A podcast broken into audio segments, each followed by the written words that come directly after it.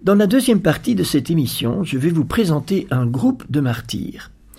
Pour qu'il y ait une béatification de martyrs en groupe, il faut que les personnes aient été martyrisées au cours des mêmes événements, mais pas nécessairement dans le même lieu. Nous allons voir que c'est bien le cas des bienheureux martyrs de septembre 1792 à Paris. Le 2 septembre, l'Église se souvient des 192 martyrs de la Révolution française, assassinés pour leur foi en septembre 1792 à Paris. Reprenons brièvement la chronologie des événements. En 1790, l'Assemblée nationale adopte la constitution civile du clergé.